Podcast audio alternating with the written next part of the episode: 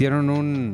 En el otro podcast que escucho que se llama Film Junk, hicieron un teletón por su episodio 700. Ellos llevan 14 años haciéndolo, o 12 o 14. Hicieron un teletón de como 4 horas duró, juntaron 16 mil dólares. ¿Y por Canadienses, pero Wow. 16 mil aún así. Pero ellos no cobran ni se anuncian ni nada.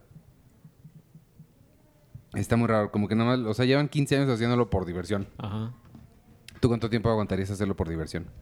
Pues depende, si ellos están así, si tienen otro chamba y demás. De sí. hecho, trabajan, ¿sabes qué son? Son eh, vi- diseñadores de videojuegos. Es que Canadá, o sea, la industria del videojuego en Canadá sí es así enorme. Mi hermana, donde vive mi hermana, eh, me dice, mira, aquí está, aquí hicieron uno de Lord of the Rings, aquí están haciendo uno de Doom. Y aquí ¿A están poco? haciendo- Ajá, todos los videojuegos los hacen ahí.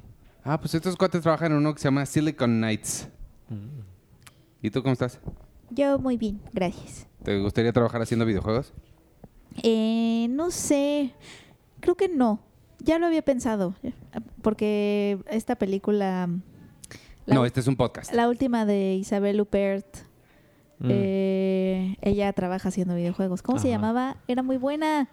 Sí, Ah, bueno, la de Paul Verhoeven, ay, ¿no? no puede ser que no me acuerde. Sí. Es de una sola palabra. Él. Él. Él, este, ella trabaja eh, haciendo videojuegos y Isabel Huppert puede hacer lo que sea, ¿no? Es lo que, eso es lo, que- lo primero que pensé. Y lo segundo que pensé fue que no sé si quiero conocer la magia detrás. Mm. No sé si A te quita me- un poco eh, a la hora de jugarlos tú. No sé si ya no te puedes sumergir de la misma forma porque como ya conoces el detrás, ya no sé si cambie tu experiencia a la hora de jugar videojuegos, que es un poco lo que nos ha pasado a nosotros. Eh, bueno, que nosotros en, en particular somos de los que no queremos perder como ese sense of wonderment, Ajá. uh, sense of wonder, perdón, este, esa capacidad de asombro entre las películas, porque ya estás como muy atento a la forma y entonces no las disfrutas de la misma forma. O sea, es una experiencia diferente, pero no sé si eh, yo quiero que me pase eso con los videojuegos. Yo no sé, a mí me llama mucho la atención cómo se hacen. Creo que no, no, no tengo una concepción de cómo se Claro, hacen. ajá, ¿dónde están? Bueno, obviamente son programas. Claro, ¿no? pero, Eh, pero no sé bien cuál es. el- O sea, entiendo Yo muy bien el proceso de una película. O sea, cómo empieza, cómo se va de idea a pantalla, entiendo perfecto cómo sucede. Pero el videojuego no. hacen, no hacen primero diagramas de flujo, ¿no, Checo? Son diagramas de flujo para Mm. si then- escoges esto, pero es así Ah, bueno, sí. extensísimo, Sí, claro. ¿no? Y ya después lo pasan a, a lenguaje de programación, según yo, y luego lo corren en esos programas. Ajá. Ah, si hay alguien que nos esté escuchando que Pero- haga videojuegos. Pero sí es muy complejo porque uno de ellos, que se llama Jay, también hace documentales. eh, este, de hecho, tiene un documental bien padre sobre un señor que está construyendo una máquina del tiempo. Se llama How to Build a Time Machine. Porque es un güey que está construyendo una máquina del tiempo. Está bien padre el documental. Él era cinefotógrafo en, en, en la compañía de videojuegos. O sea que también tienen gente... Fotografía. Fotógrafos. Wow. O sea, ¿Y qué hacen? pues no sé, iluminan, yo creo. Ajá. Pero No sé. Mi Dead Red Redemption 2 se ve bien padre la noche y el día. ¿Qué- ¿Cuál fue su videojuego? Porque creo que todos hemos jugado aquí videojuegos. Iván recientemente se estrenó con uno. Yo dejé de jugar en el Super Nintendo, con el Mario Cube, Mario Nintendo Cube, El Nintendo Cube. cuando el primer Mario que voltea hacia el cielo, ahí dije, ah, y me digo, seguramente sí, no. Nintendo 64, 64. Ese, Ajá. seguramente no sucedió así, pero en mi cabeza yo lo recuerdo como que Mario volteó hacia arriba y yo bajé el control y dije, gracias, esto no es para mí. Porque era ya demasiado así Sí, 360. Demasiado y no me gustó. Y regresé hasta ahorita con Red Dead Redemption Y puedes 2. voltear para arriba. Y puedes voltear para todos lados. Pues sí. Una vez volteé para arriba y había un, un, Un un ovni. ovni. Ah, Mi juego favorito va a seguir siendo. Y es que tam- o sea, tampoco me puedo identificar como gamer, porque sí, no soy de las personas que están como que conocen, ¿no? Las, las novedades de la industria y prueban y todo. Yo me quedé, o sea, como que yo era así como hay este fumador social, Pasivo. Ah, que nada más fumas cuando estás con alguien. Yo así, yo creo que era como gamer social, porque nada más jugué cuando estaba con mi hermano, cuando vivía con mi hermano y él compraba las consolas que ni siquiera eran mías. O sea, yo era un parásito mm. era un parásito de los videojuegos. Él compró todos los juegos, o sea, creo que jamás dije, yo quiero este. No, eran todos los que él tenía y nada más me colgaba de él cuando empezaba a jugar. y entonces así empezaba a jugar. De hecho, se quejaba muchísimo porque me decía, ¿por qué nada más en cuanto le le prendo ya quieres jugar? Y yo, pues porque quiero jugar, se me antoja. Entonces así jugué.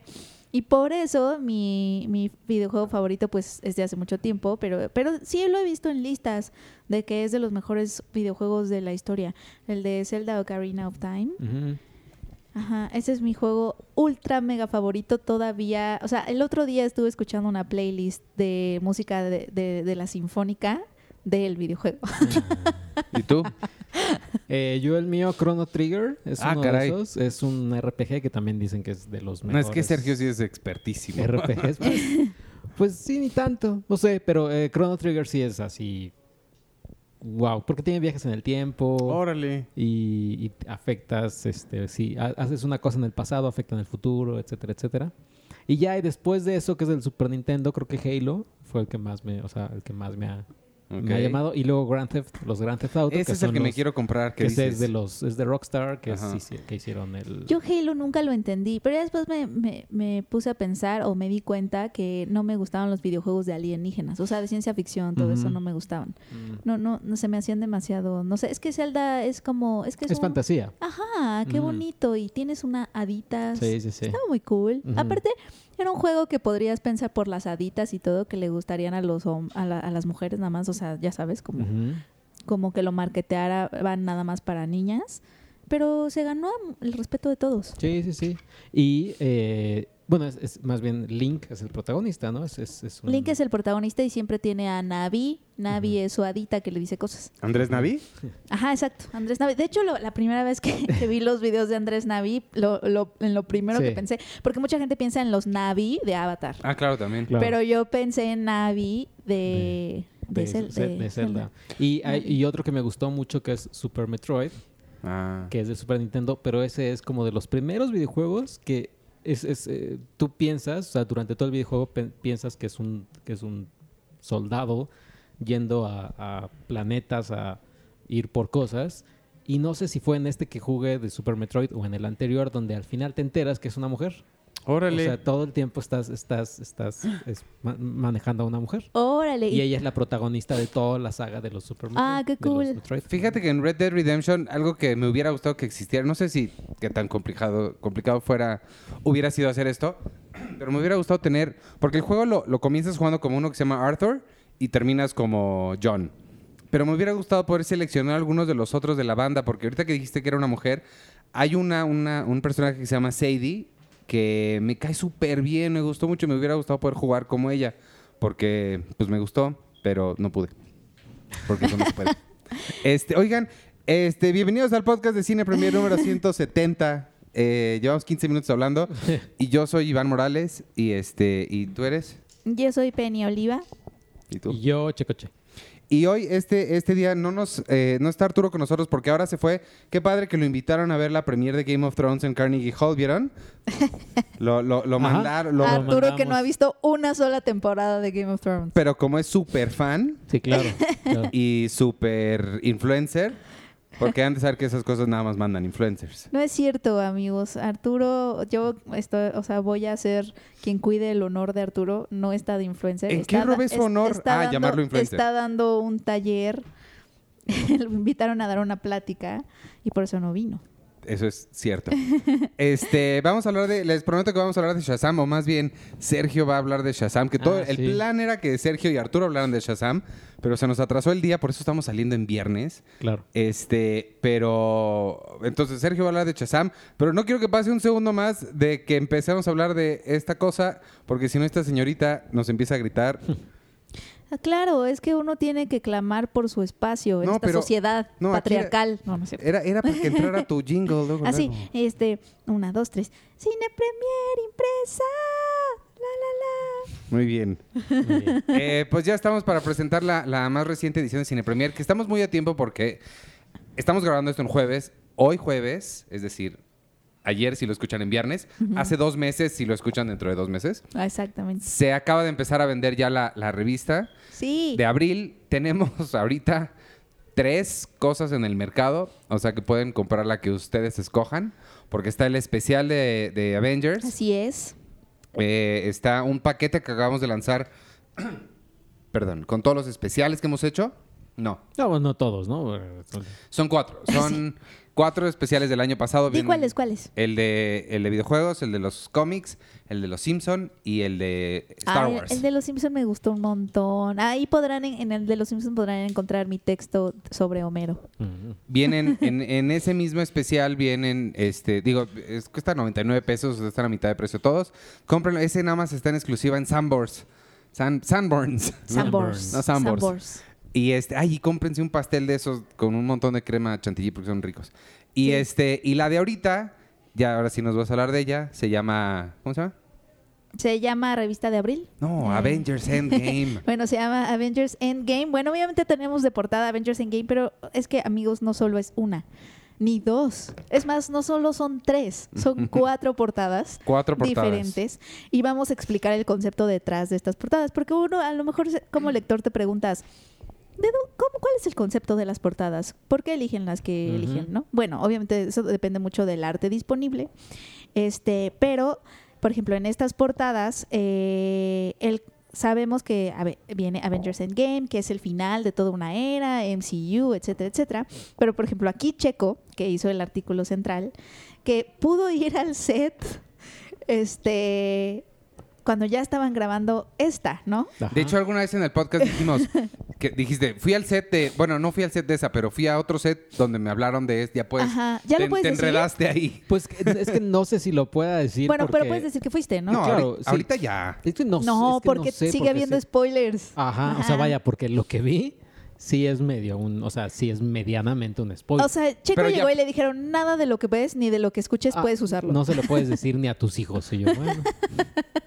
Pero puedes decir que fuiste al set. Sí, o sea, claro, fue el set. Fue de, al set. de- fue, fue por promoción de Infinity War. Ajá. Fue para hablar de Infinity War. Ajá. El día que estuvimos ahí estaban grabando una escena de Endgame. O sea, ya habían llegado a la filmación de Endgame, pero, el, pero la actividad de prensa era para hablar de Infinity War. Entonces fue todo muy confuso, porque imagínate a los pobres actores, ya Sí, están grabando ellos. Endgame, y luego es como de, ah, trajimos a la prensa que hables de Infinity War, y ellos ya grabaron eso, filmaron eso, y es como de, ha de ser muy confuso para ellos, pobres, y que habla pero no digas nada, también ha de ser muy difícil. Pero Checo, las cosas que vio sí son un poquito spoiler, y es, o sea... Realmente ese set no te sirvió de mucho porque tampoco pudiste poner lo que viste aquí en este artículo. Eso no quiere decir que no esté increíble su artículo, amigos, pero Ajá, o sí sea, había spoilers que no las entrevistas sí, las, sí, sí se usaron para la revista de Infinity War. Ajá. Lo que viene el set no. Y tampoco para este de Endgame. Sí.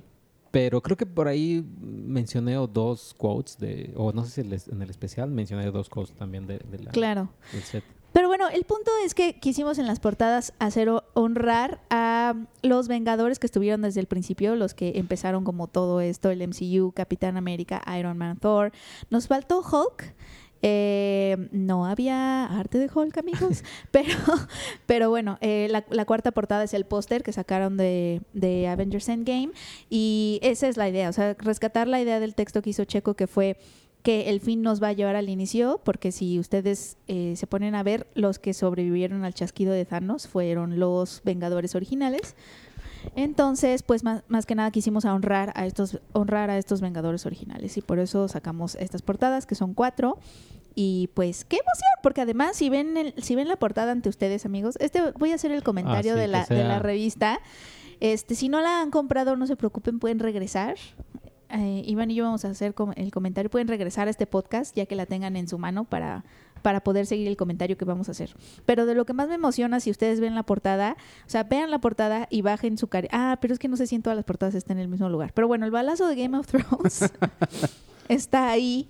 Dice, eh, reporte especial Game of Thrones. Esta revista es muy emocionante porque además de que hablamos de Avengers Endgame, hablamos de Game of Thrones. Oye, ¿ya empieza este domingo o el que sigue? No, es No, el, que, sigue. Ay, ya casi. El 14. Oye, rápido nada más para explicar lo, lo que significa no, no hubo arte, amigos. Este, las, creo que les gusta esto un poquito behind the scenes de cómo funcionan, ¿no? La- las cosas. Creo Espero que, les guste. escribieron si no- varias personas, ajá, que les gustaba el comentario de la revista. Eh, Ah, pues ahí está. el, eh, cuando decimos arte nos referimos literalmente al arte de las películas, al arte promocional que hay, las fotos y pósters y carteles, todo lo que sacan las distribuidoras. Eh, Y que nosotros sé escogemos. sé que no lo van a creer, les va a parecer increíble, pero les juro que es cierto. No siempre hay eh, fotos en la suficiente calidad gráfica porque se requiere ciertos pues, parámetros de calidad para el tamaño de la foto para que dé para la portada, no siempre hay de todo lo que quisiéramos.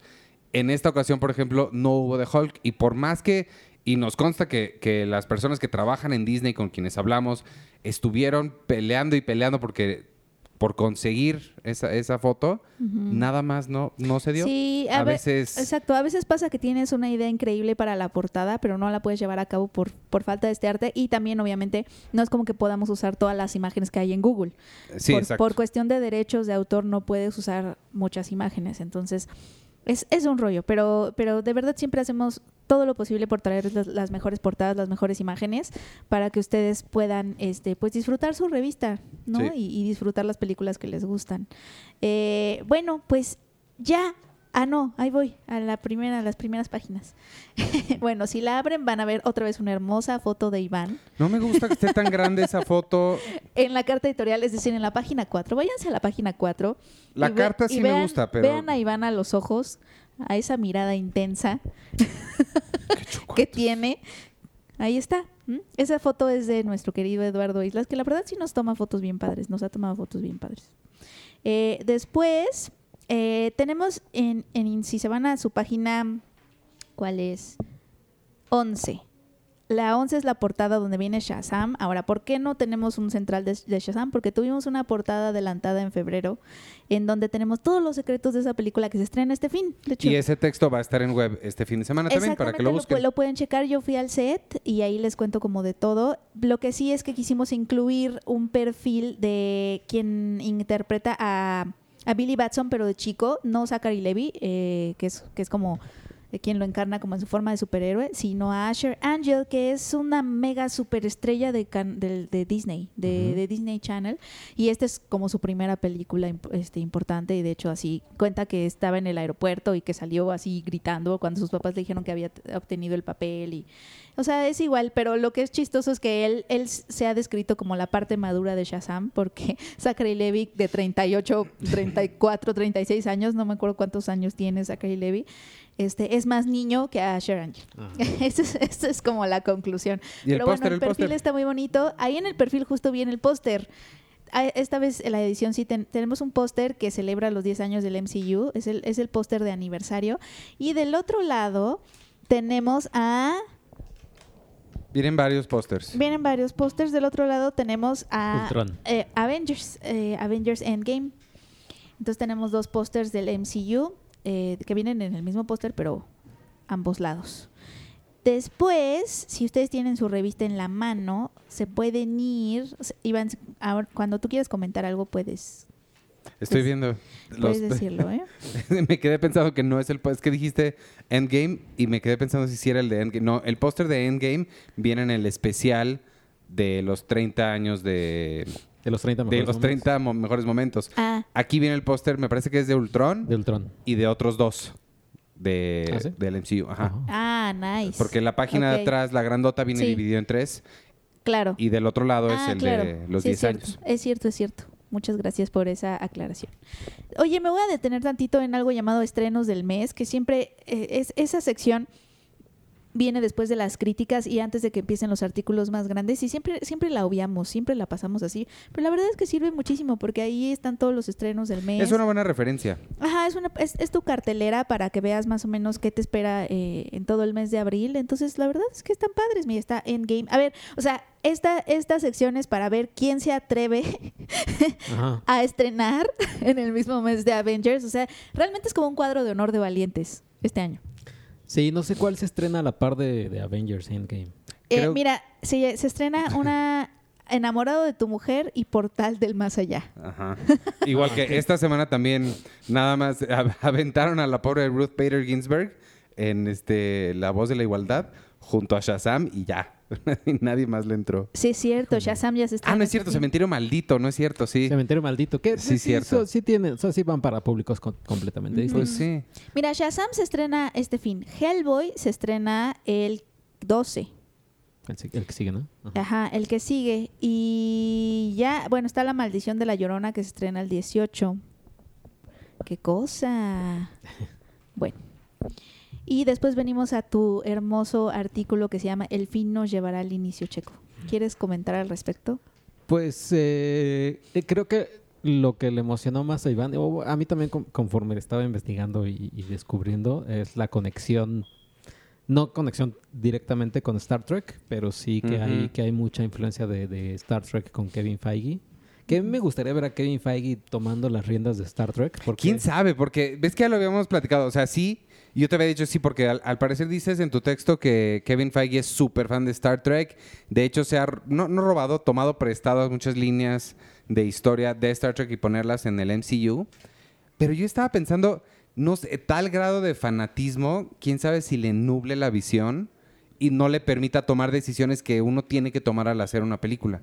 O sea, de ahí viene que muchas cosas que han cambiado de los cómics a las, al MCU justo son, son muy diferentes y no sé si alguien que sea tan fan se permitiría pues hacer lo que es necesario, ¿no? O inclusive tú como fan digas, no, es que yo prefiero seguir viéndolo desde este lado Que- a estar involucrado en algo porque ya Sí. no ya no me emocionaría. Ese, de hecho, creo que es un excelente punto. Yo, sí, es lo mismo que dice Kevin Smith, por eso a él, a él le han ofrecido muchas de estas y nunca ha querido, dice, bueno, en primera porque mi versión de Batman sería él hablando con Robin atrás de una piedra y ya. Ajá. Y en segunda porque no, yo las quiero ver, no, no las quiero hacer. Sí. Y siento que sí también, sí. Sí. Sí. Y ya, pero, pero léanlo. Y obviamente, eh, sí creo, cuando, o sea, cuando estaba viendo la revista, creo que si se, si tienen más ganas de más contenido, pues ahí está el especial también que, que con, te- Exacto. con textos de Luigi, de Julio, de Carlos del Río, editado por Mabel. Exacto, o sea, no se vayan a sentir tristes cuando vean que esto de Avengers se acaba en la página 31, Ujú. con un recuento que hace Checo también de qué podemos, qué les espera a los Avengers ori- originales, si los vamos a seguir viendo en otras películas. Me gusta que en este artículo que dices el futuro de los primeros seis, eh, explicas, ¿no? A ver, eh, el contrato de Marvel es, hace- el contrato estándar de Marvel es de seis películas, ¿no?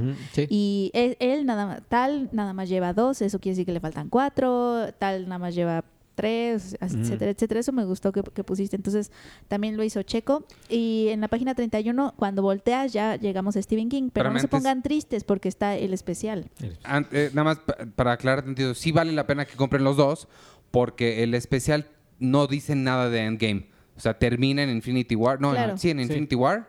de- y ya no viene nada ni de Capitana Marvel ni de Endgame. Entonces, es una buena como precuela, ¿no? Claro, claro. Ajá, eh, exacto. Como deben de leer las cosas es primero el especial y después la, la edición de abril. Ajá. ¿No? Para los fans de, del MCU. Ahora que si realmente quieren decir, nos vamos con y seguimos la misma línea de ellos, te regresas a 2007, lees nuestra portada de, de- de Iron Man Iron de Man.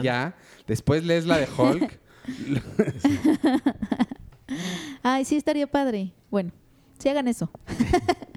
Oiga, nada más, después tenemos e- el artículo de Cementerio Maldito, fuimos al set, fue nuestra colaboradora Amanda Dame. En este primer, en estas primeras dos páginas, si ustedes ven hacia, hacia su derecha, hay una foto de Stephen King, que a mí se me hace que tiene carita de, de T-Rex, ah, caray. ¿no? O como de, de algún tipo de reptil. Ok. Bueno, esa foto, no, la verdad es que véanlo, véanlo conmigo, ajá. El, eh, esa foto la sacó Eduardo, Eduardo Islas y fue cuando Iván fue a hablar con él. Ahí está mi entrevista que le hicimos en exclusiva y fotos en exclusiva. Ajá, esa foto es sitio. nuestra, la tomamos nosotros con cuando nos, nos, nos enviaron para allá y cuando Iván habló con él así, con. Stephen King. Eh, bueno, y después me gustó este texto porque viene un listado de, de todas estas adaptaciones que ya se están haciendo de, de los libros de Stephen King. que Al parecer hay un boom a raíz de It. De hecho, ¿nos puedes hablar tantitito, Sergio? Acabas de regresar de Las Vegas y viste un cachito de It Sí. y de Doctor Sleep. y de Doctor Oye, Sleep. ¿qué tal? Bien. O sea, no, es que sí, es que Bueno, es un avance, ¿no? no. sí era avance y pero cuando estaba viendo la acreditación de CinemaCon, no sé si decía que no podía decir, pero luego todos dicen así que pues, Ahí no sé. está más publicado que nada en internet. Sí, Sí. lo de It. Sí, todo, ya está así. Doctor Sí, Sleep mañana vetados, cine premier de todo. El de Doctor Sleep me emociona mucho es Mike Flanagan, el director de Haunted Hill. eh, Haunted Hill Hill House, como se llame. The, Hau- The Haunting of Hill House. The es que son muchas. H's. Y, y pues este Iwan McGregor, que también él se ve. Que hace a Dani de grande. Y hay una parte, la parte final de este featurette, eh, sale Red Room en el espejo, pero él está viendo Red Room en el espejo.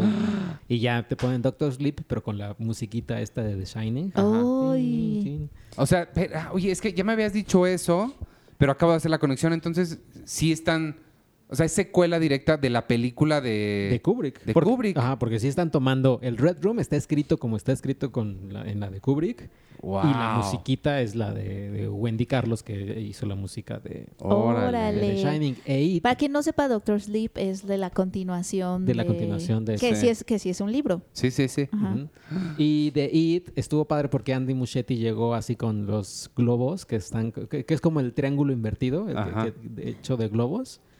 Y, y ya llegó a presentar a todos el, todo el club de los perdedores. Y tiró los ahí. glo- soltó los globos Sí, soltó los globos y se fueron así hacia arriba. Y al medio ambiente o no. no, este es un Ah. es un, es un, es un- el mismo teatro de Celine Dion. Es donde De se presenta. Celine Dion. Ah, ok. y, y ya y estaban todos los eh, todo el club de los perdedores menos el niño protagonista, no sé cómo se llama. Ah, Ajá, ¿cómo se llama? Billy. Billy Batson. No sé, ¿no es Finn Wolfhard? Se llama Bill en la novela. Ah, según bueno, yo. Bill. Ah, Bill. Y estaba James McAvoy y dijo, sí, él, él no está, creo que él se siente mucho mejor que nosotros, se siente, se siente más que nosotros. Ah, se siente, ajá. Ajá. Esto es demasiado, es, de- es poco. Sí, y, y ya, pero todos, cada uno estaba con su, con su versión de adulto. Y Wow. estaba padre verlos Ah, así. qué bonito con tu versión de adulto. Oye, yo quiero que mi versión de adulta sea Jessica Chastain. Pero tengo- tendría, tendría que verme como esa niña que está súper bonita. ¿Cómo se llama la actriz? No tengo idea. Que salió también en Sharp Objects. Sharp Sí. Objects. Era Y- Amy Adams de chica. Y el avance, pues sí, cubría una escena de ella, que, que para quienes vieron la, la versión de televisión, es ella llegando con, a, a su antigua, cua- a su antigua casa y siendo recibida por una viejecita que le sirve este como un té. Y entonces como que se- se- la cosa se pone así. Había muchas risas. En el auditorio había mu- había muchas risas, pero claramente ¿Eran eran risas de nervios? de nervios, pero era así porque veían a la viejita y luego la viejita se va, dice, ay, voy por azúcar, se va y nada más se ve cómo atraviesa la, la puerta como ella, la viejita rápido, pero ya desnuda Ah, y todos así riendo. Y ya, Pero- ahí, ahí cortaron la escena y ya después viene como el tráiler. Bueno, no el tráiler, escenas rápidas. Y, y ya, pero sí está. Ellos viéndose, o sea, ellos los, los perdedores ven, se están viendo en el espejo, pero en el, o sea, ya cuando llegan ahí al pueblo. Pero en el, el reflejo del espejo es de ellos de niños. Órale, qué cool. Sí, o sea, se ve muy... sí. se Oh, ve ahorita que hablabas de Ewan McGregor, ¿no se les hace que Ewan McGregor es perfecto como para encarnar a, a estos adultos rotos por dentro? O sea, como gente que no ha dormido en días y, o sea, como que tiene la cara Sí se le para da. ese tipo de roles, como de, sí, gente que no, o sea, Sí, se le da. Que, que es atormentado y que le, le cuesta trabajo vivir, Sí. ¿no? Sí, desde Big Fish, ¿no? Creo. Ajá, Sí. o sea, como que, ajá, sí. Sí tiene esta cara. Bueno, bueno, eso fue Stephen King. Y si ustedes dan vuelta a la siguiente página, van a ver un artículo que se titula Pinche conspiración. Nosotros por lo regular no, no tenemos groserías, a diferencia de otras publicaciones que sí existen. Pero, pero hay una razón por la cual tiene este título, es sobre el complot mongol, la película de Sebastián del Amo. El artículo lo hizo Arturo Magaña. Y, y es que lo que me gustó de este artículo es que si ustedes leen eh, esta parte de a la, así empieza, a las 8 de la mañana, Sebastián del Amo se levantó de la cama, se puso los zapatos y una playera negra. Eh, y van a decir como, ¿por qué está contado así? Es que el libro, El complot mongol, eh, de Rafael Bernal, eh, que, es- que se escribió por ahí de los 70, no, 69, 1969, empieza así. O sea, lo que está, lo que está haciendo el artículo de, de, de Arthur es como Emular. retomar y emular el estilo literario de Rafael Bernal para contar la historia de la película. Y a mí me gustó mucho eso. Entonces, por eso es que el título, eh, al parecer, este, el, el personaje principal se la pasa como pincheando a todo el mundo. Y pues bueno, tenemos también una entrevista con Damián Alcázar al otro lado y la historia del libro eh, en la siguiente página que se llama Un- el, el complot mongol y se titula Un complot con mucha historia eh, de Carlos Carrizales que me gustó mucho. También es un, es un textito muy chiquito donde te explica por qué se convirtió en la novela policíaca eh, pues clave de la literatura mexicana, ¿no? Y como en un principio pues la verdad es que no recibió muy buenas críticas, etcétera, y pues ahora ya esta es su segunda adaptación cinematográfica. Seba- Sebastián Del Amo es, es quien hizo Cantinflas. Para No les digas eso porque la- ya no van a querer a verla. Yo, No, pero lo que está padre es, o, eh, o sea, es que el elenco es muy diverso. Está Eugenio Derbez, Bárbara Mori, Damián Alcázar. Y para quien no sepa de qué se trata, es un poco eh, esta persona eh, que, que es interpretado por Damián Alcázar, que es contratada por el gobierno para detener un supuesto complot para, ma- para, que, para matar a John F. Kennedy, eh, un, un supuesto complot asiático, ¿no? Para matar a John F. Kennedy cuando mientras está visitando México. Entonces se oye como súper des- sí se oye dis- bien padre. disparatado y, y pues sí. Y a mí sí me gusta él. A mí yo sigo manteniendo que soy el único que le gustó Cantinflas. No me da vergüenza. este, y véanla, se, se escucha padre. Sí, No he visto el fabuloso, fantástico mundo de Juan Orol, que es la otra Ah, de que es la Sebastián otra de Del Amo. Sebastián del Amo. Sí, Sí. siempre tiene estos elencos con, con muchísimas luminarias que interpretan este papeles muy diversos, ¿no? O, o muy diferentes a lo que a lo que se les conoce, ¿no? Sí. Como también está Chabelo, por ejemplo, en el complot mongol. Eh, y después viene un artículo que dirán, ¿por qué está esto aquí? ¿No?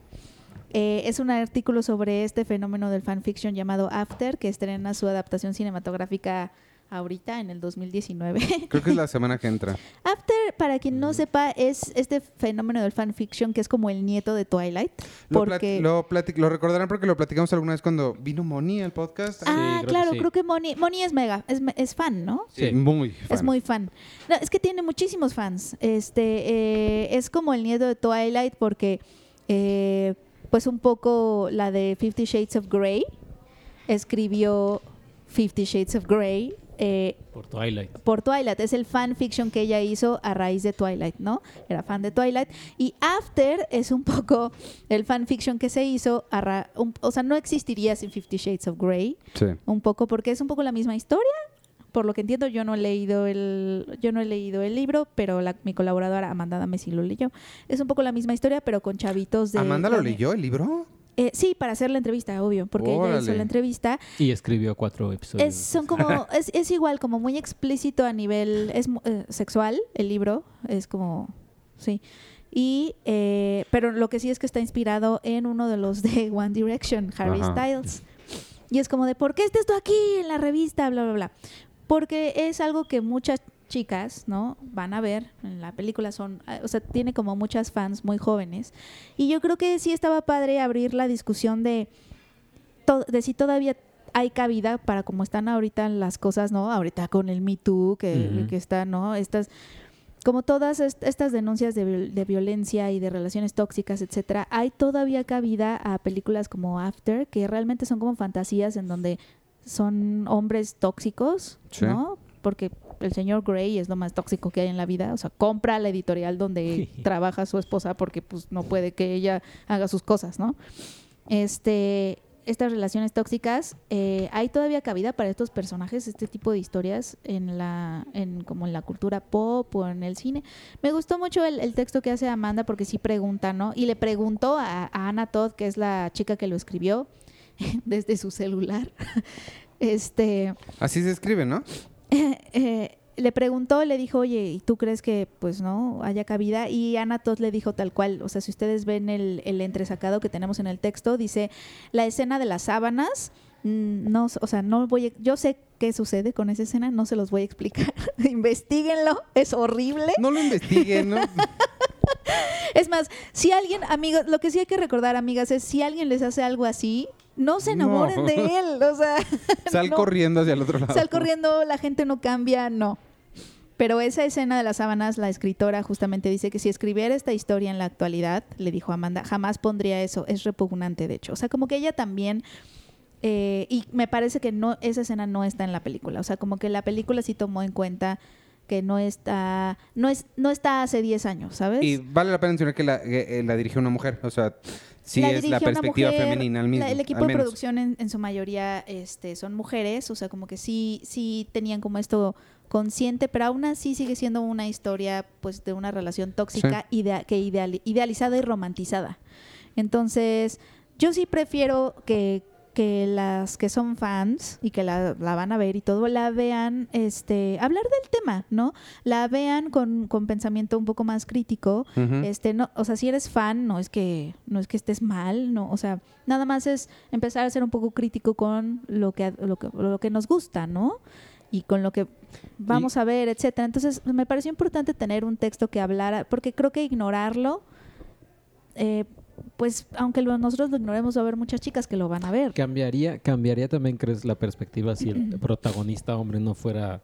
Porque aquí es obviamente todo un arquetipo de galán. O sea, si escogieran así uno menos, menos agraciado. O sea, sí se darían cuenta. Es que también es que luego te ponen así el galanazo súper Es que fuerte. creo y- que eso es parte de la romantización de este tipo de relaciones, ¿no? Este, alguien que te arrebate suspiros y que a base de disculpa me voy a cambiar, tú le- este, se- o sea que su, su relación esté basada en soy tóxico, no soy bueno para ti, pero, pero voy a cambiar por ti. Pero probablemente igual siento yo, o sea, que igual y como audiencia, si tú ves, si tú ves, o sea, si el protagonista, si digamos lo haces, lo haces super monstruo, ¿no? Casi casi ya le pones así super monstruo.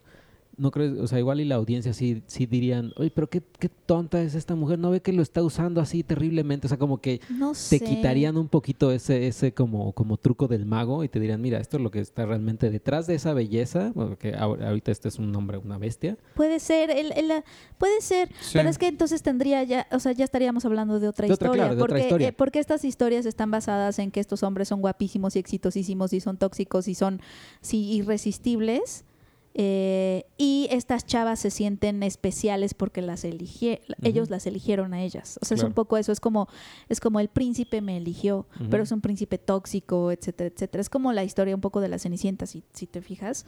Es como me eligió a mí, pero también es tóxico y ellas siempre tienen este perfil de que los hace- se conviertan en sus mamás, que los Sí, hacen cambiar. Yo voy a cambiar Este, este ajá, pero es parte de la romantización. O sea, el problema de estas historias no es que no se pueda tener en el cine relaciones, re- la representación de relaciones tóxicas. O sea, hay como, no, o sea, el cine es un arte que en donde creo que se pueden ver reflejados muchos vacíos, muchas contradicciones, muchas complejidades de la vida humana.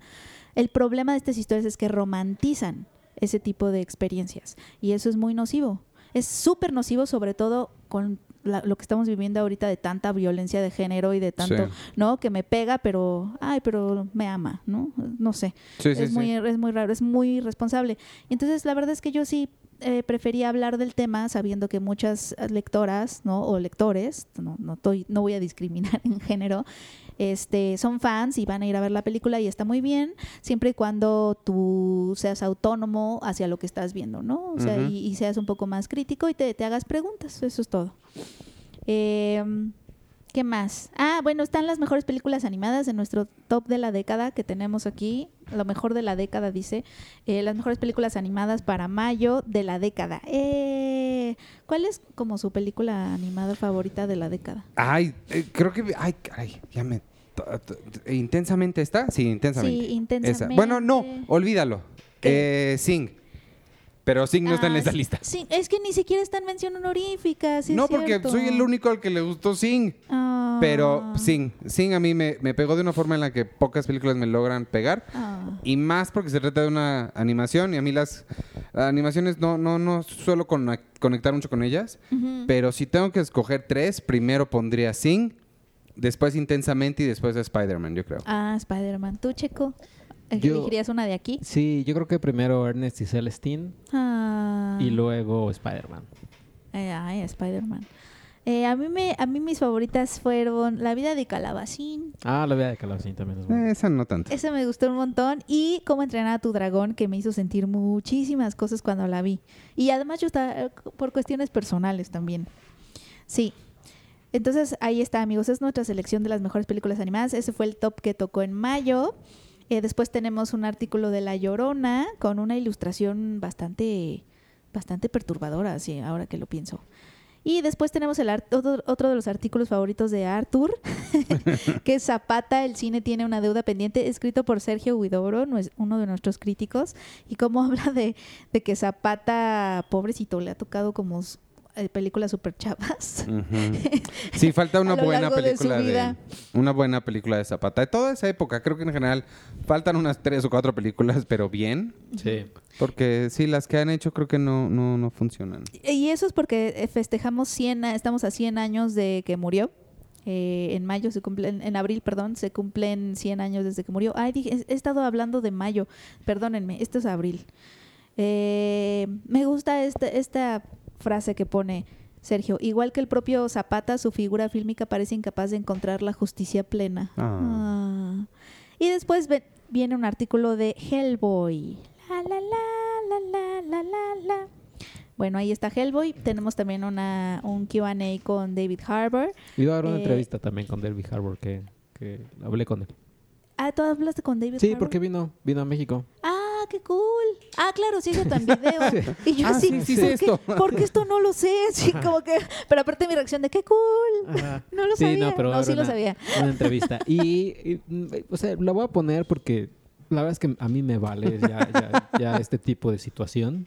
No la, no la estoy tolerando. No, pero es que le hice una pregunta que él me, me vio con cara así como de, wow, ¿Cuál? ¿por qué sabes esto? Es que, es, es que no sé si es un spoiler porque si te metes a IMDB, Ay, de Hellboy. Ajá. Ay, ap- aparece ahí, el- es, es un personaje que aparece en Hellboy. Y, pero cuando le hice la pregunta de, oye, mira, en, este- en esta película vemos a esta persona que es interpretada por este actor. Eh, ¿Cómo ves que... o sea, y, este, y ese mismo actor apareció en una película de Spider-Man. ¿Cómo, y, y- ¿Cómo ves que ahora esta fusión de los cines superhéroes, bla, bla, bla? Pero cuando le, hice, cuando le dije eso, así como de, ¿por qué me estás preguntando eso? O sea, pero fue como de entre sorpresa de, órale, sí te diste cuenta que aparece, pero pues no es gran ¿Pero quién? Spoiler de Hellboy, amigos. Sí, Brínquense exacto. 30 segundos. Ajá, se llama ay, Thomas Hayden Church, es quien interpreta Ajá. a un personaje de, de, de Hellboy, no sé cómo se llama, no recuerdo ahorita el nombre. Eh, Caleb Jones o algo así.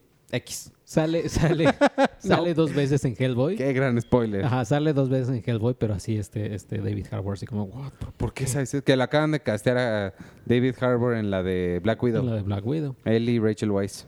Ujú. O sea, que creo que creo que se está poniendo más interesante el cast de Black Widow. Es- o sea, vaya, a la par de Scarlett Johansson. O sea, sí es como de, oye, no vas a tener a Scarlett, pero vas a tener a Rachel Weisz. Y es como, "Ah, no, pues está, está- está padre. Está padrísimo. Y no me acuerdo quién más le acompaña. Creo que hay, es otra, otra actriz. Ah, no me acuerdo, que nada más vi también- esos dos. Que también va O a estar sea, en Black o sea, Widow. Scarlett no va a estar. No, Scarlett va a estar en Black Widow, pero, pero va a ¿Cómo? compartir, va a compartir eh, ¿Protagónico? Es como, como el, el- el villano. Ahorita, ya me estoy me- metiendo aquí. ¿Rachel Weisz es villana? No, ella no saben qué va a hacer todavía. Ah, Florence Pugh va a salir en Claro, ella salió en Lady Macbeth. Lady Macbeth. Lady Macbeth. Ella también va a salir en... Y va a salir en Mujercitas. En Black Widow. Ah, mira, va a salir en, en Mujercitas. Nice. Oye, Game of Thrones, ya ni Oye, me acordaba. me, me voy a saltar. Amigos, hasta, acompáñenme hasta la página 80. Sí, todavía falta todo lo de Game of Thrones. Sí, porque me voy, a, me voy a saltar hasta la página 80. Llegamos a Game of Thrones. Es un mini especial que tenemos hasta atrás de la revista eh, sobre All Things Game of Thrones. Eh, empezamos con mi texto. Yo fui, fui a entre, o sea, pude entrevistar a algunos de los, de los miembros del cast. No, no entrevisté a Jon Snow ni a Emilia Clarke, eso fue muy triste. Pero entrevisté a las hermanas Stark y a, y a varias, a varias personas que estaban. No, tampoco entrevisté a Peter Dinklage porque no estuvo disponible ese día. Ah, qué triste, todavía me da tristeza. Pero bueno, encontrarán quotes muy padres de otros miembros como Gwendolyn Christie, como Richard Dormer, que hace a Lord Beric Dondarrion, a Rory McCann, que hace al sabueso. Y pues básicamente me contaron cómo se vivió este final de Game of Thrones, porque para ellos también fue súper traumático.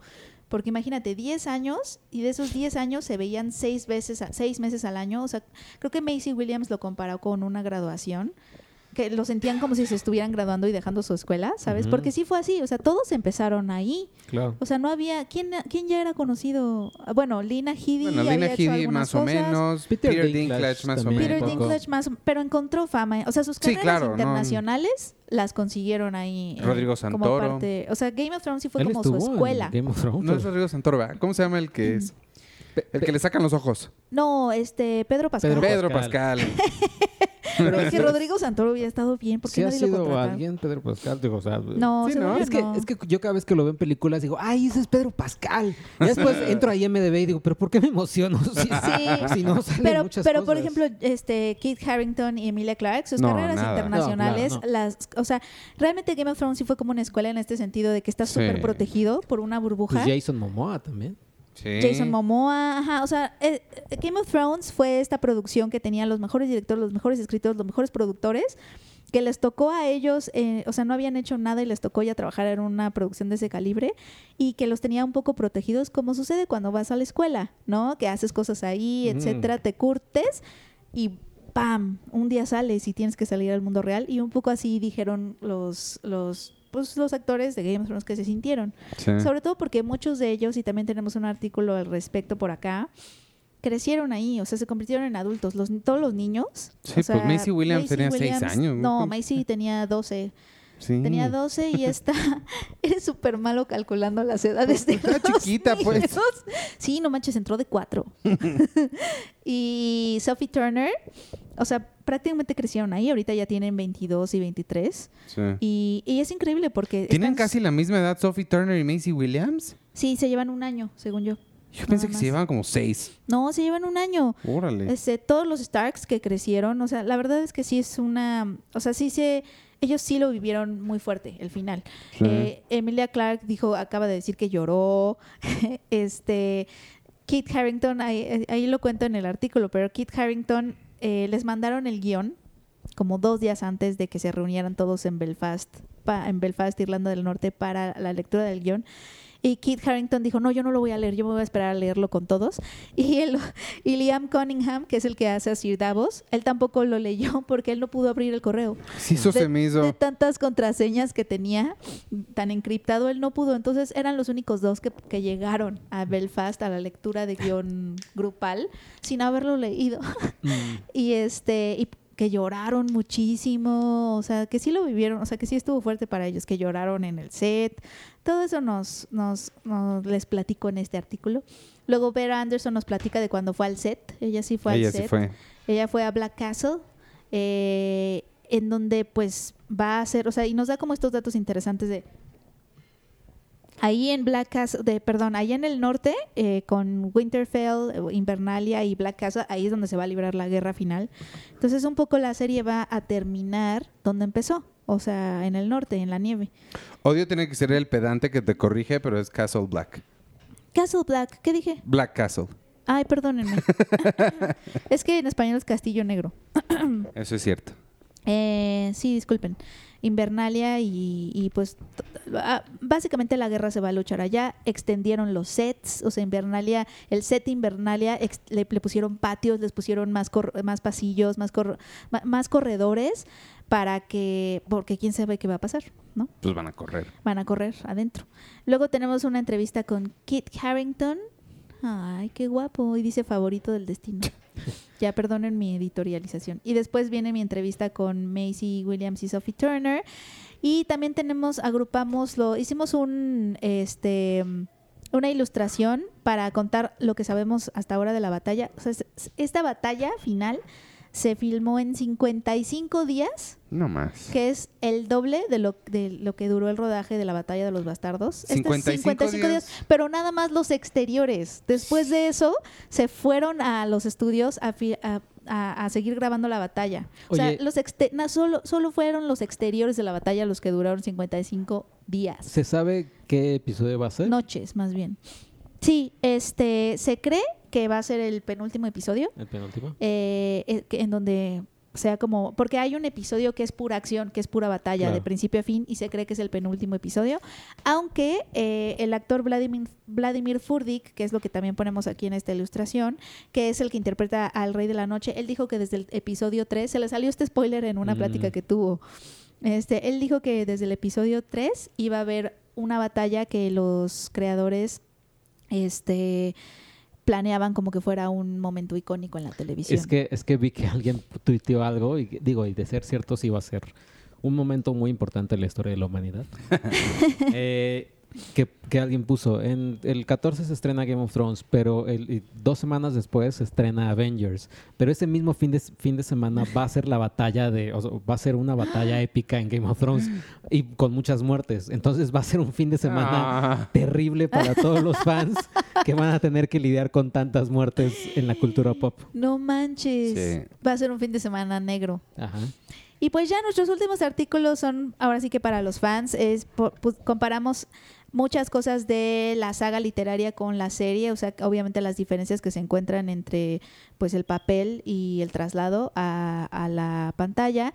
Y también tenemos los mejores momentos en Westeros, los mejores momentos de la serie. Mi momento favorito y que sí viene aquí es cuando esta, aquí está Daenerys se convierte en la nueva líder de los Dothraki, que es cuando eh, mata a los, a los líderes Dothraki eh, porque los quema y ella sale obviamente sin, sin una sola quemadura de esta como construcción como de madera que tenían.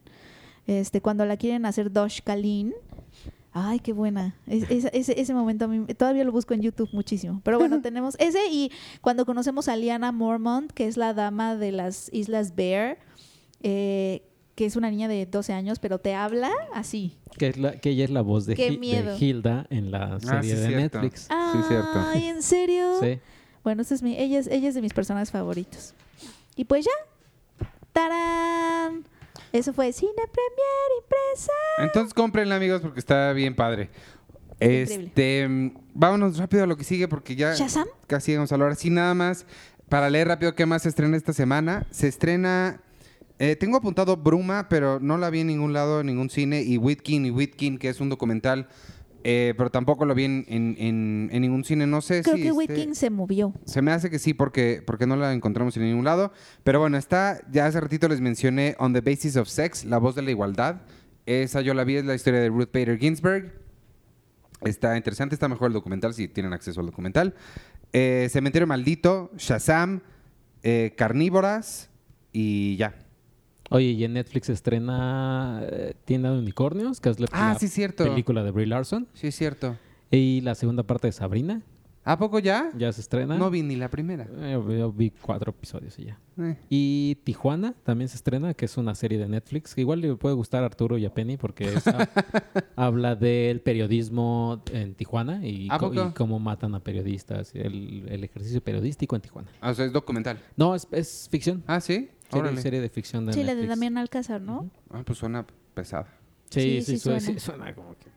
Suena buena onda. Cool. Este, Shazam, cuéntanos de Shazam, ¿qué tal está? ¿Te gustó? ¿No te gustó? Sí, creo que, creo que también sería interesante que ya eh, después de que la vean y que esté Arturo aquí, también hable- y que la vea el público, es- que se hable un poco sobre, sobre hacia el final de Shazam. Porque creo que sí toman un- una dirección muy, muy buena. Ajá. No, no sé si esté ya Zack Snyder completamente. ¿Cómo se, ¿Cuál sería el, el Fuera. opuesta, el opuesto de involucrado? Desinvolucrado. Desinvolucrado. Sí, como ajeno o Ajá. a qué te refieres? Deslindado. deslindado de, de- del, de- del DCEU. Según yo sí, ya no tiene nada que ver, ya. Porque aquí sí se, ¿no? O sea, sí, no, y Aquaman sí estaba ahí medio, medio. Sí.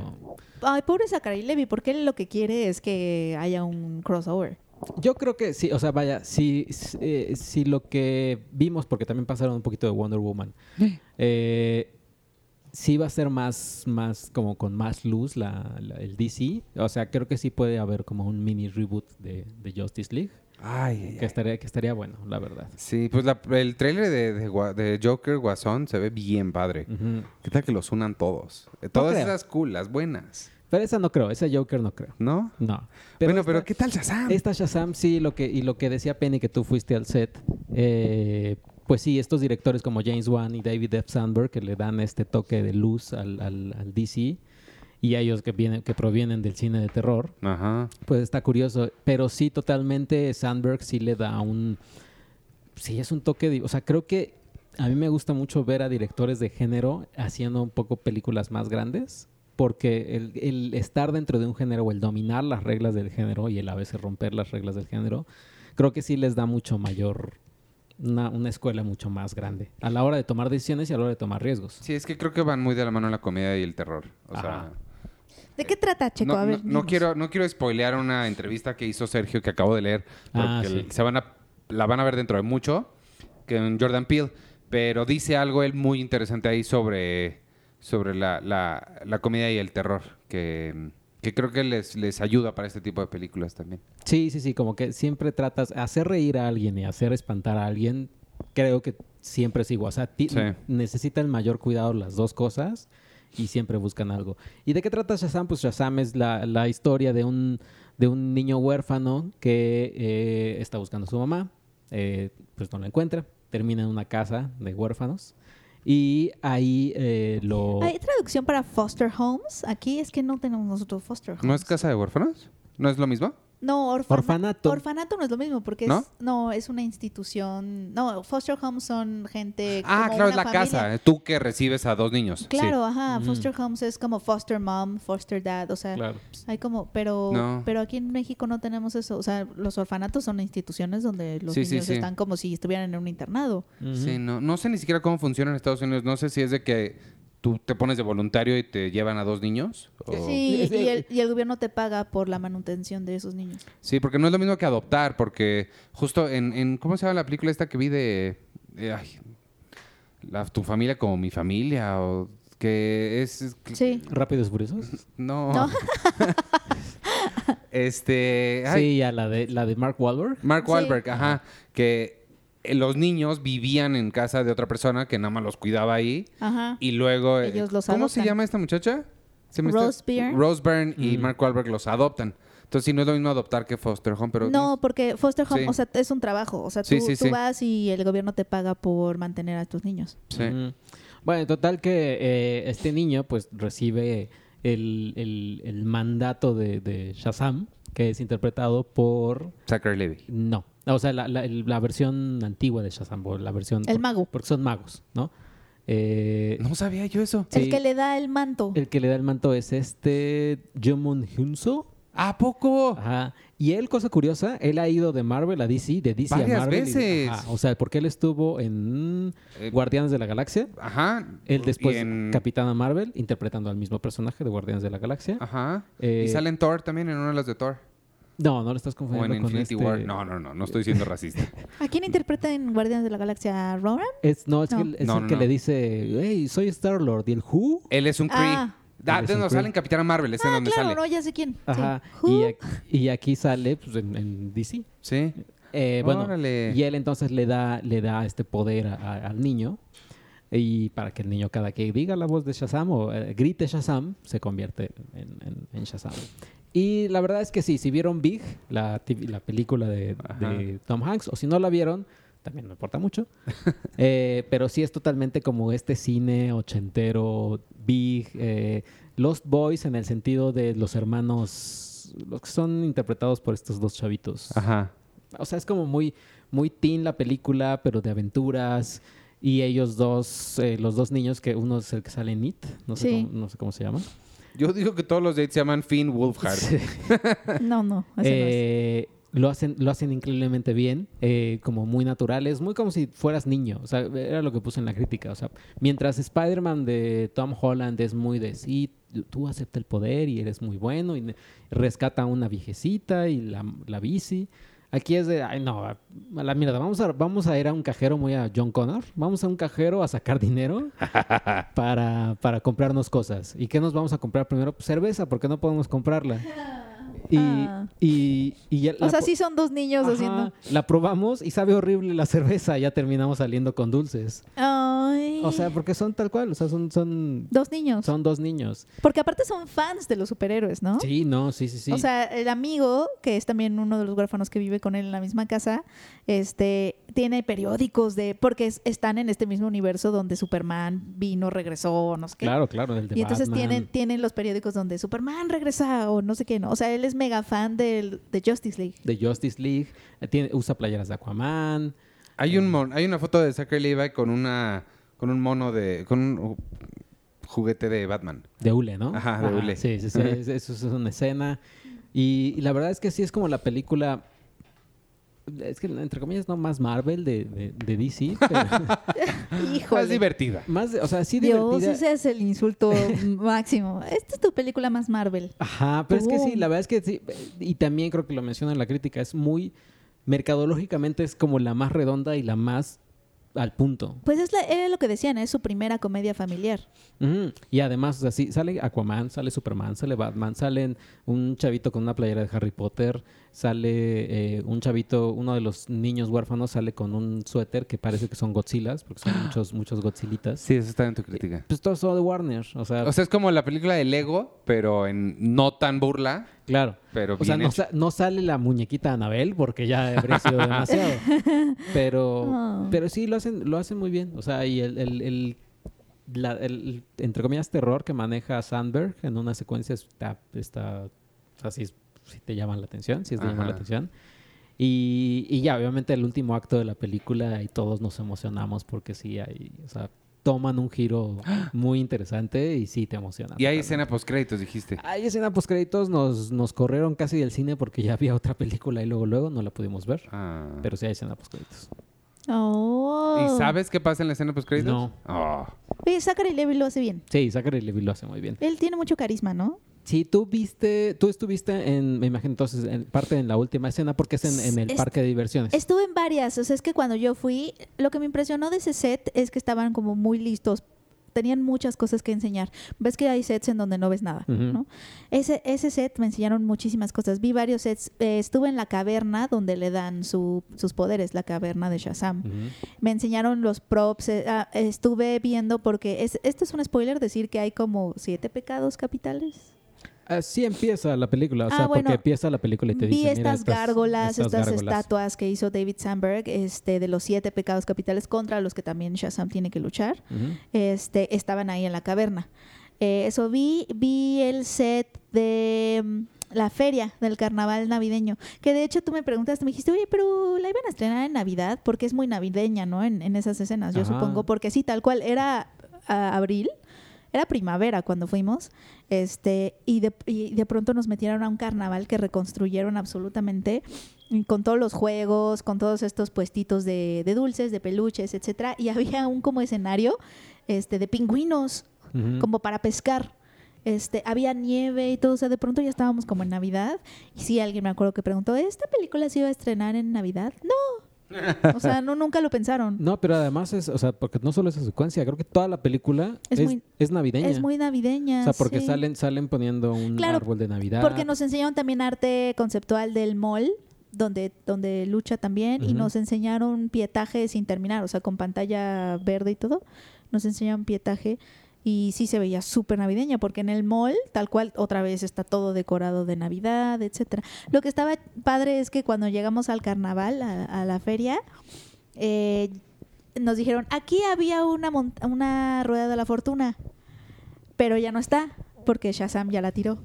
Y yo dije, órale, pues esa batalla final va a estar, o sea, que ti- tiraron, o sea, había un hoyo en la feria. Y dije, no, es que ya, ya filmamos la batalla final y pues ya no Ya está fue. la rueda de la fortuna. Y de hecho era una rueda real que compraron para tirarla en una secuencia. O sea, Órale. o sea, si no lo, si no lo hacías bien, tenías que conseguir otra rueda de la fortuna. Este, la, la tenían que tirar en una secuencia y, y tenerla, pues capturar ese momento bien. Hay una escena que, que sí nos reímos mucho, porque la verdad es que sí, hay, hay momentos donde dice, bueno, aquí, aquí ya viene la broma. Y sí, o sea, viene un poquito la broma, pero te hace reír. Pero hay otros momentos donde no te lo esperas y hay uno donde los dos villanos están, bueno, los dos villanos. Shazam y el villano están hablando en el, en- mientras están volando los dos. Pero, pero cuando están hablando, o sea, es que no puedes parar de reírte porque sí es muy, es muy tonta la escena. O sea, es- pero no o sea, Shazam y el villano. Ajá, pero no tonta en el sentido, o sea, no boba. Sí, sin- sí, sí. Sino es un humor si dices. O sea, no, tonto bien. tonto bien si dices, claro, pues es que obvio que eso pasaría.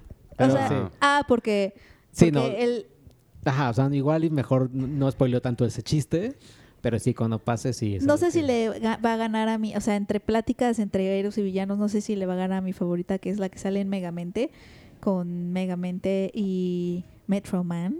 ¿Tú ya viste Sí, pero Megamente? qué, pero qué dicen. Es que es una, es un como partido así de ping pong que yo te digo algo y tú me respondes y todo es como ingenioso. Ajá. Este, ya ni me acuerdo qué dicen, pero es como esta, esta competencia como verbal de decir cosas así. Ah, creo que sí, creo, A creo que ver vi una quién imagen. gana, vi una ajá. imagen, ajá. Y cuando él trata de tener otro héroe y lo entrena, lo entrena para que también puedan tener esas luchas verbales.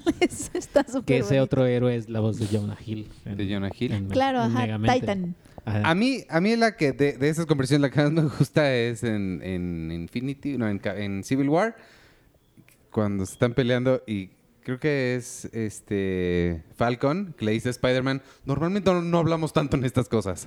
Esa parte me gusta. No, me gusta en Civil War también cuando están como ya en la, en la prisión.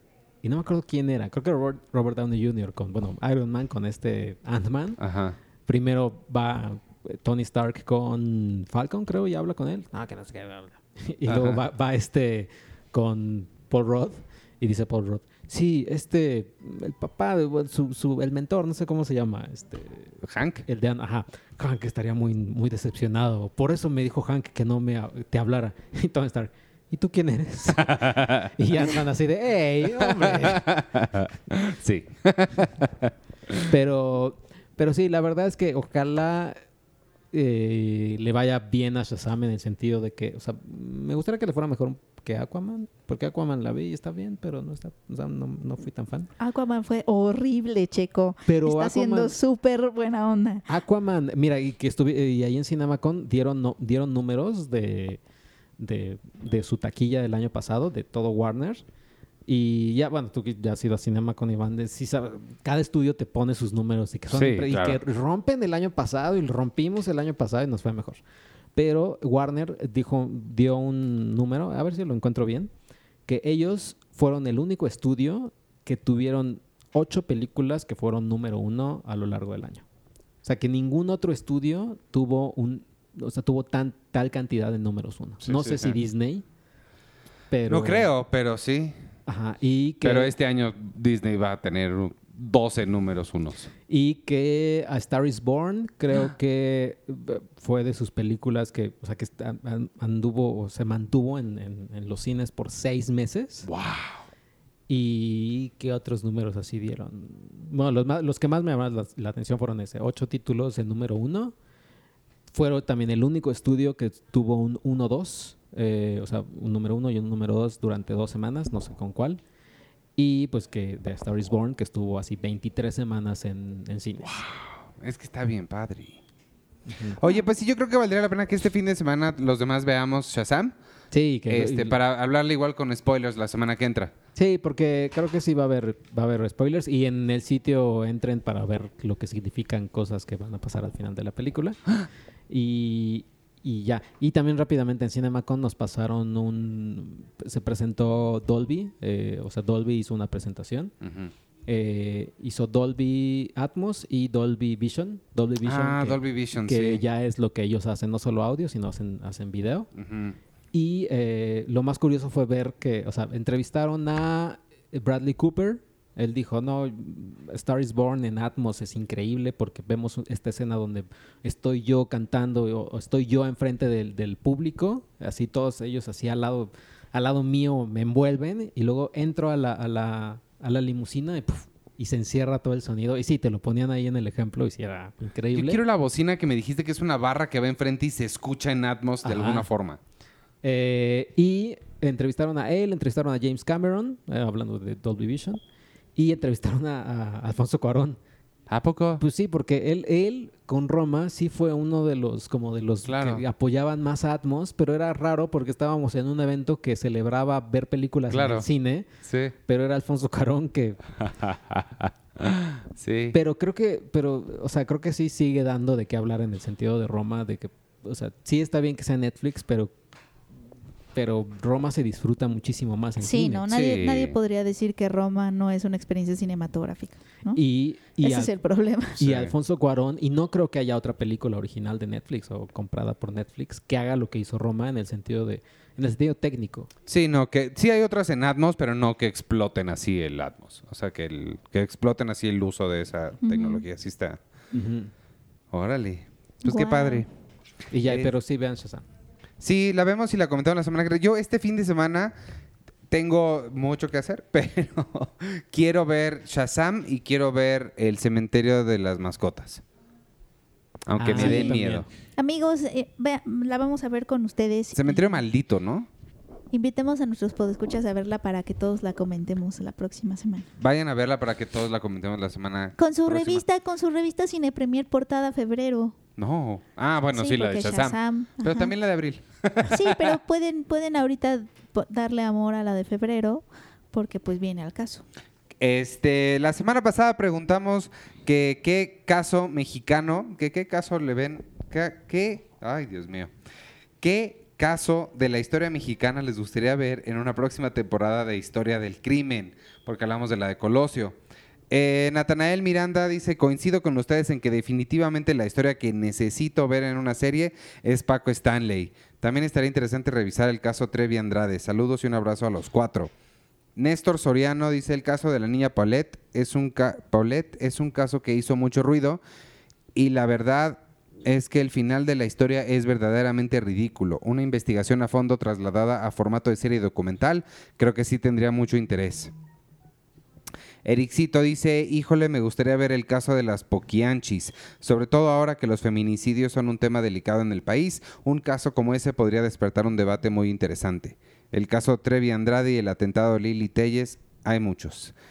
Eh, el colecto que mi amigo Víctor me con... Ay, no, Víctor no.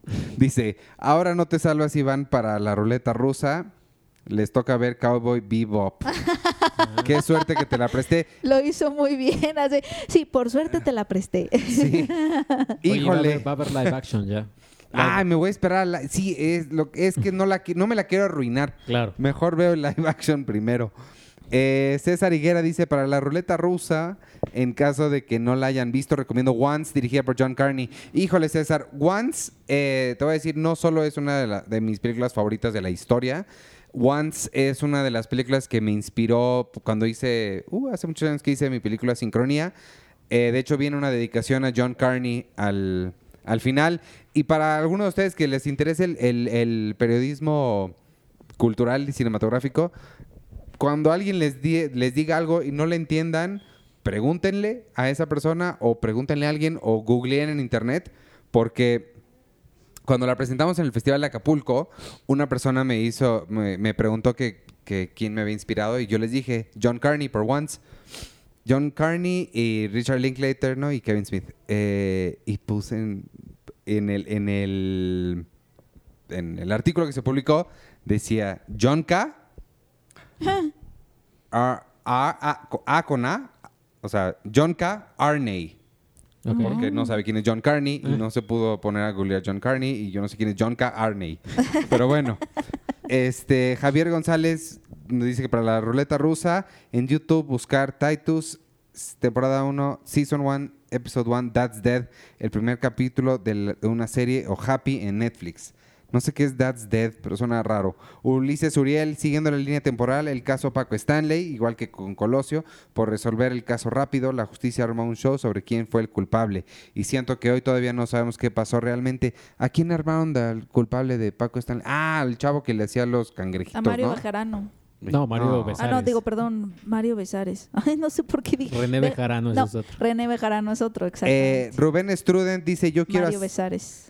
Rubén Struden dice, yo quiero hacer mi recomendación para la ruleta rusa.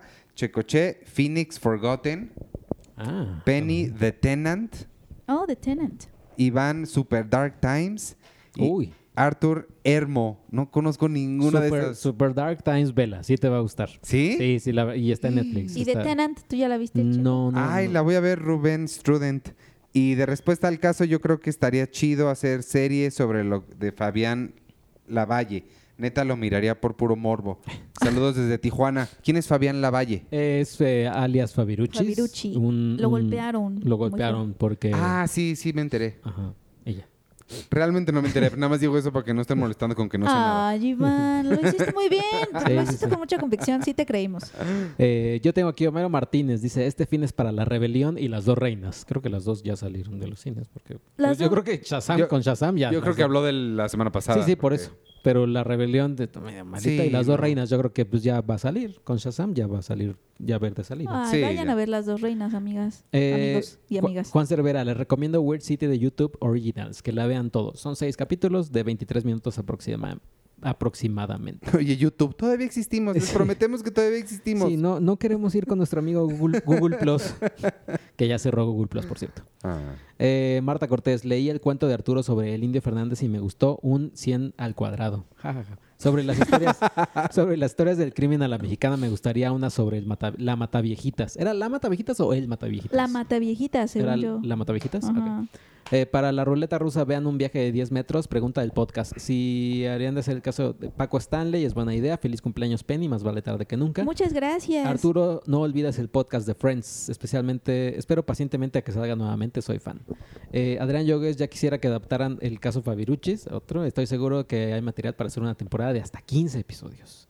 Eh, Analí González dice: Me siento spoileada porque no había nada de Mary Queen of Scots. Ya sé que es historia de cultura popular, pero bueno. Ruleta rusa no es película, es la serie de Killing Eve. Súper recomendable. Ah, Saludos dicen que a está bien todos. buena, ¿eh? Hay más información aquí, ya no me carga. Eh, Tainoco Rivera dice, el caso de las jaurías de perros asesinas en la Ciudad de México, seguiré recomendando Briahan Bajan. Ay, sí, yo ya lo te voy a tener que ver. Eh, hasta que la vean, es cine de Bollywood. Apoyo el Drinking Game de Iván, pero siendo este... im- Pero siendo este invitado en el podcast de Hijos del Averno, creo que me daría una congestión, Híjole. congestión alcohólica. Sí, no. Eh, saludos muchachos, dice Soy el Cap. Para aclarar, Kate Blanchett hace el papel de Hela, quien es los cómics es la diosa de la muerte de la mitología nórdica y reina del Valhalla. La esposa de Thanos es literalmente la muerte con la representación clásica de una calaca con túnica negra. A mí no importa sonar mamón. Y, no sé- y- y ya, carita feliz. No. Arian Books. Para la ruleta rusa lo- yo les recomiendo un musical animado que se llama La tienda de los suicidios. Ah, caray. Un cuento eh, a casas mexicanos. Me gustaría ver el ah, me gustaría ver el caso de Polet, los 43 estudiantes y el halconazo. Uy, el de los 43 creo que sí sería súper pesado. ¿no? Eh, Alejandra Santos, hola chicos, es la tercera vez que comento, siempre los escucho en el trabajo. Por estar haciendo cosas se me olvida comentar y luego me doy cuenta que ya sale un nuevo podcast. A mí me gustaría ver el caso del caníbal de la Cuauhtémoc, no sé si lo recuerden, está interesante verlo. Y para la ruleta rusa quisiera recomendarles el último uni- unicornio. La vi hace mucho tiempo en Canal 11 y siempre ha sido mi favorita. Estoy segura que a Penny le gustará. El Oh, lo voy a ver, el último en unicornio. Noeminki dice el caso de Diego Santoy, el chavo que le llamaron el asesino de Cumbres. Uy, ese Ah, no sé sí. si te acuerdas. Sí. Tú no creo que te acuerdes. Eh, Popcorn Boy, me gustaría que adaptaran la historia del cardenal de Guadalajara, Juan Jesús Posada Campo también. Ahí lo mataron en, un- en un aeropuerto, ¿no? El de, Sí. de- de Guadalajara. Ah, según yo, ¿sí fue en el aeropuerto? O sea, como afuera. Creo que sí. Ujú. Ah, Patrus MX, sobre la pregunta de la semana, me gustaría ver el caso de la matanza de Acteal, ya han pasado más de 20 años. Ah, ese estaría muy bueno. Otra cosa es la segunda, esta es la segunda semana, esta es una pregunta que han hecho varios, esta es la segunda semana que no se actualiza el podcast de Spotify. Sí, chicos, la- el problema con hablar de esto aquí es que la gente que nos escucha en Spotify no va a escuchar esto. El, problema con decirles por qué no está en Spotify. Pero pues díganle a sus amigos que no están en Spotify. Ya estoy haciendo lo que puedo. No sé por qué. Miren, la forma en la que funciona es, eh, nosotros subimos el, el- el archivo MP3, se sube a nuestro servidor. Eso genera una liga que se llama RSS, que es Real Simple Syndication. Esa liga es la que de donde todos los proveedores de podcast agarran el episodio. Es decir, es la misma liga para iTunes, para los que nos escuchan en Beyond Pod o en Podcast Addict o en iBox o en Google Podcast también. Google Podcasts. Todos los, los agregadores de podcasts agarran el programa del mismo lugar, incluido Spotify. Entonces, verán por qué mi frustración de que no entiendo por qué el único que no lo está agarrando es Spotify. Pero les- si tienen Android, les recomiendo la aplicación de podcast de Google, que es Google Podcasts. Funciona igualito que Spotify. Es también gratis. Y este, y pues ahí está, no sé qué tanta música tengan, pero para nosotros los pueden escuchar ahí. Igual que Los Hijos del Averno y el de Friends. Eh, ya escribí directamente a Spotify para que me digan qué es lo que esté pasando. No sé por qué, pero estoy haciendo lo que puedo y esa es mi explicación técnica. Y todavía no nos contestan. No. No. Eh, porque también nuestro equipo de HH programadores, ellos ya están al, pen- al, al tanto de, de- Sí, pero es que no es problema de acá, es algo, algo pasó en Spotify. Ajá. O sea, no sé, sí, la verdad no sé qué es lo que, que esté Porque el, de, pasando. porque el de Hijos del Averno ya van dos, pero eso sí, o sea, vaya, más bien. No, ese todos, sí está todos actualizado. están actualizados. O Sí, sea, sí están entonces arriba. no somos, o sea, no es, no es el servidor de, de nosotros, es Ah, ok. Es como algo de... algo que está haciendo Spotify contra Cine Premier. ¡Un complot! Eh, Sebastián JB dice, como sugerencia para la ruleta, vea Sha- si- vean Shark Boy y Lava Girl de Robert Rodríguez. Ah, sí la vi. Ah, Ah, Robert no. yo Rodríguez. también. No, yo vi Spy Kids. At his Shark Love- finest. Love Girl. Estaba escuchándolos en el boss cuando Checo dijo eh, lo del fanta- el fantasma de la concha. Me empecé a reír demasiado y se me quedaron viendo. Posdata, creo que Checo queda mejor como la antorcha humana y Arturo como Doctor Doom. Ah, ¡Ay, yo! Yo quiero ser alguien. Eras Era- la invisible. Era la, ah, la mujer claro. invisible. Ah, sí. Que no se te hace un poquito, un, Yo, un ah. poquito así como la mujer invisible, porque sería invisible. Pero es muy poderosa. la Porque es un invisible. comentario sobre la sociedad en la que vivimos. Exactamente. Así somos las mujeres invisibles. Eh, hola chicos, antes que nada no era mi intención molestarte, Iván. La Ah, verdad caray. es que me, que me da entre risa y ternura. Jaja, entiendo por qué no lo sabes. ¿Qué? Creo que estaría muy interesante la historia de secretarios de gobernación de Calderón. Saludos, dice María Angélica Coria Galindo. Seguramente eh, comentó algo y tú te lo tomaste a mal. ¿Qué me tomé mal? Pues no sé. ¿Qué comentó ella? No, no te preocupes, amiga. O sea, seguramente fue el calor del momento, pero no. Roy, Roy San, Todo Ma- bien. San Martín dice, antier cuando me estaba cortando el cabello, mi peluquero me preguntó, ¿cómo quiere su casquete, joven? ¿Redondo o cuadrado? Lo pensé unos segundos y respondí, hágame un Arturo Magaña, por favor. ¿Qué es un Arturo Magaña? Respondió admirado mi peluquero. Sí, el del podcast de Cine Premier, respondí. ¿Qué es un podcast? Dijo aún más sorprendido el señor. Y ahí, aquí- ahí acabó su historia. Ah. Pero continúa. Dice, No, pero eh, pa- para la otra le puedes decir al- a tu peluquero que es como un brócoli. Ah. Ese es el Arturo Magaña, un brócoli. Dice, dice también Roy San Martin. Dice, aunque me gustan los, las intros de Checo y de Bonsawa, prefiero más la sección de películas random. Hay algunas páginas que sirven para generar respuestas al azar, como eh, Suggest Me Movie, Best Randoms. Bueno, tres, tres películas. Eh, podría ser que cuando les salga alguna que hayan visto se salten el siguiente título y hasta que me muestre alguna, hasta que me muestre alguna que no conozcan, serían diferentes títulos para Checo, Penny y el cuadrado Magaña, Iván, y quizás uno para para sus apreciables premier fans que podríamos comentar por estos medios o que todos veamos una sola película. Pero por favor, ya no más Devon, sí más cintos de Checo y Penny. Postdata, pelis. A mí me... me- mi- Eh. mi, amiga Celeste, que nos escucha desde Ámsterdam. Hola, Ámsterdam. Eh, digo, hola, Celeste. También hola, Ámsterdam. este, mi amiga Celeste eh, me mandó Netflix Roulette. La dirección es realgood.com, diagonal roulette, diagonal Netflix. Bueno, si lo googlean roulette, este, Netflix roulette lo encuentran. Y es justamente eso. Lo que haces es le picas un botón de, de random y te da un título. El problema es que es el catálogo americano. Entonces no es el mismo catálogo que aquí. Pero si le picas un par de veces ya te salen cosas que están aquí también. Hmm. Ericito dice, para la ruleta Cine Premier les recomiendo los cuatro Please Like Me. Está en Netflix y completa y son eh, capítulos de 27 minutos. Juan Marcos Gonro dice, el podcast en YouTube a veces tiene anuncios y a veces no. En Spotify sí podemos escoger el podcast, aunque no tengamos premium, se puede descargar y adelantar. Gabriel Venezuela dice, de antemano una disculpa por haber citado a Christoph la semana pasada. Me interesa cómo desarrollarían la historia del comandante Guillermo González Calderoni, la historia del clan Trevi Andrade, pero contado des- desde el punto de vista de una de las niñas abusadas o el detrás de cámaras de El Chavo del Ocho, pero desde la salida de los primeros actores. Uy, del Chavo del Ocho sí me gustaría. Felicitados. Sí, ese sería un trancazazazazo. Eh, pero con buenos actores. Eh, uh, Omar Chaparro, uno de esos, ¿no? También. eh. Eh, Ricardo Lira Pérez nos envió un comentario. ¿Ricardo Oliva? No, Lira. Ah, Nos envió un, un comentario bastante extenso. Son muchas cosas. Habla de, de- de Love, Death and Robots. Pero su principal preocupación es que, o sea, le gusta que. O sea, siente que no hablamos tanto de anime. Quiere que. O sea, le gustaría que habláramos más de anime. oh. Eh, y nos recomienda también por ahí, espérame, para la ruleta les recomiendo un cortometraje Catsup. Es muy cortito, pero muy interesante. Yo lo busqué cuando dije, "Es- pues, esto es cortito, pues son como 25 minutos. Dije, o sea, sí lo quiero ver porque se ve la animación padre, pero... este, O sea, no es un largo. no, no es un largo. Pero sí, o sea, vaya, básicamente sí, para que sepa que sí leímos su comentario. Eh, Antonio Castillo, ¿van a terminar la colección de pósters de Jurassic World que sacaron el año pasado? Ay, sí es cierto. Dios mío, Dios mío, Dios mío, hemos fallado. Sí lo vamos a terminar en algún momento. No sé cuándo ni cómo, pero en algún momento la terminaremos. Eh, Les voy a decir una cosa, también aquí es otro behind the scenes de la revista. La realidad es que los pósters también generan un costo extra y no siempre lo podemos, lo podemos poner por eso, porque pues es- son eh, pues prácticamente 8 páginas, 16 páginas extra que trae la revista. Entonces no siempre nos lo autorizan, digamos. Pero estamos haciendo lo, lo más que se puede. El gasto, sí. Ángel, Ángel Castillo, hace unos días Apple anunció su plataforma para revistas donde el formato es cambiado espe- especialmente para la app. Adiós diseño editorial de revista. Estoy consciente de que esto solo es, un, es en Estados Unidos y aún no llega a México. Solo quiero saber si esto afecta a la forma tradicional de ser una revista. ¿En qué lo afecta? ¿Cuáles son sus opiniones al respecto? Por más aplicaciones y formas más sencillas de darte un artículo de una revista, nunca habrá la satisfacción de ojear la revista con tus propias manos. Feliz cumpleaños atrasado, Penny. No me había Ah, a muchas gracias. Gracias.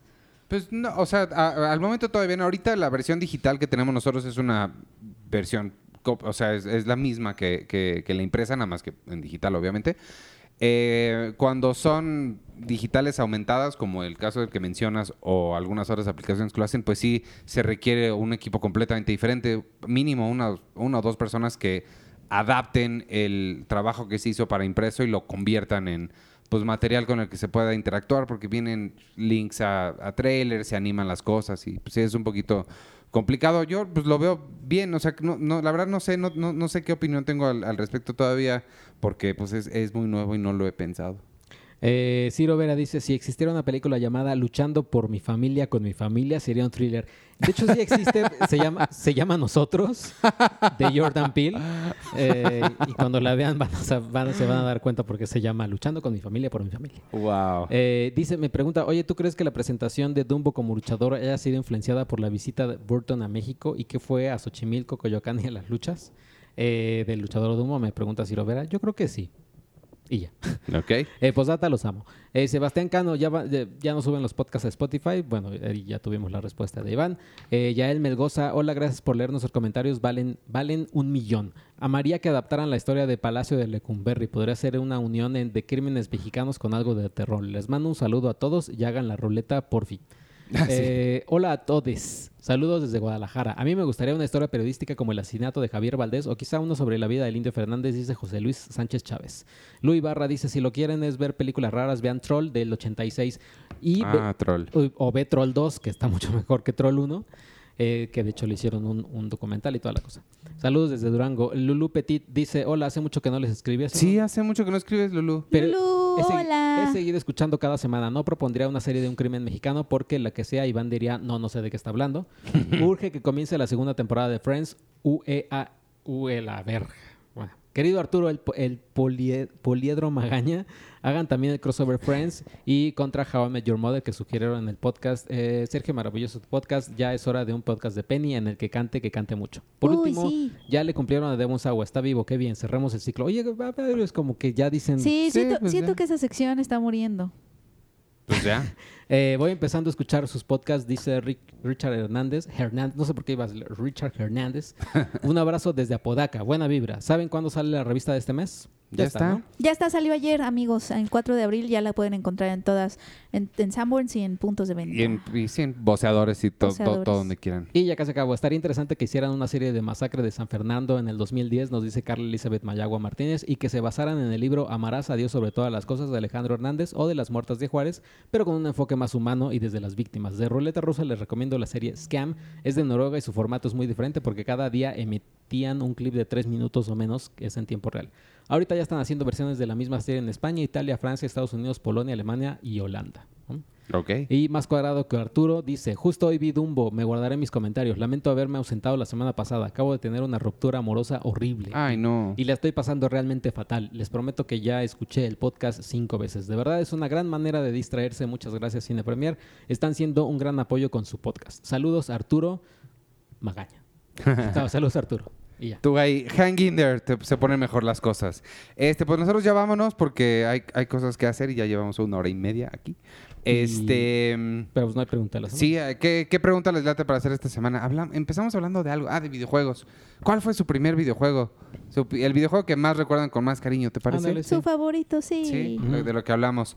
Y vámonos, yo soy Iván Morales, me pueden seguir en arroba Iván Morales y en todas las redes de Cine Premier, con la E al final, arroba Cine Premiere, en Twitter, Instagram, Facebook.